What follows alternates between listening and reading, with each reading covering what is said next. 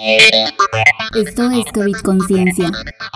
Periodismo científico en tiempos de COVID-19. El uso de los llamados túneles o cabinas sanitizantes contra el contagio de COVID-19 puede ser un riesgo para la salud al generar una falsa sensación de inmunidad o provocar casos de intoxicación por los compuestos que rocían sobre las personas. Tampoco está probada su eficacia contra el virus SARS-CoV-2 que provoca la COVID-19. Medios informativos han reportado la instalación de estos dispositivos en varios estados del país, los cuales aseguran proteger del virus incluso a 30 personas por minuto.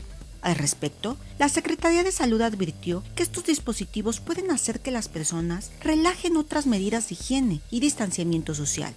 Estos túneles son estructuras con aspersores que rocían compuestos cuya eficacia contra el virus se desconoce, más allá de la desinfección de superficies donde el virus puede asentarse. Algunas de las sustancias que usan están reconocidas como desinfectantes sanitarios por el Centro Europeo para la Prevención y Control de Enfermedades, y la Agencia de Protección Ambiental de Estados Unidos. Entre estas destacan el etanol, hipoclorito de sodio, povidona yodada, sales cuaternarias y formaldehído.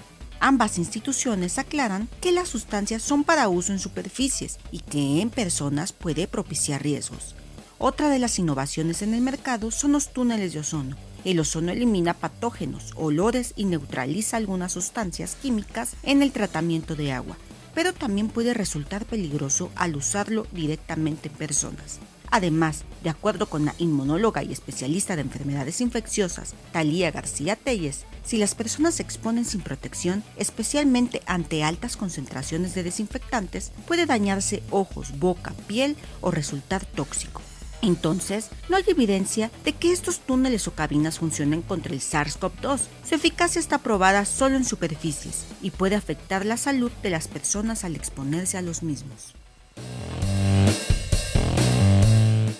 Esto fue COVID Conciencia, periodismo científico en tiempos de COVID-19.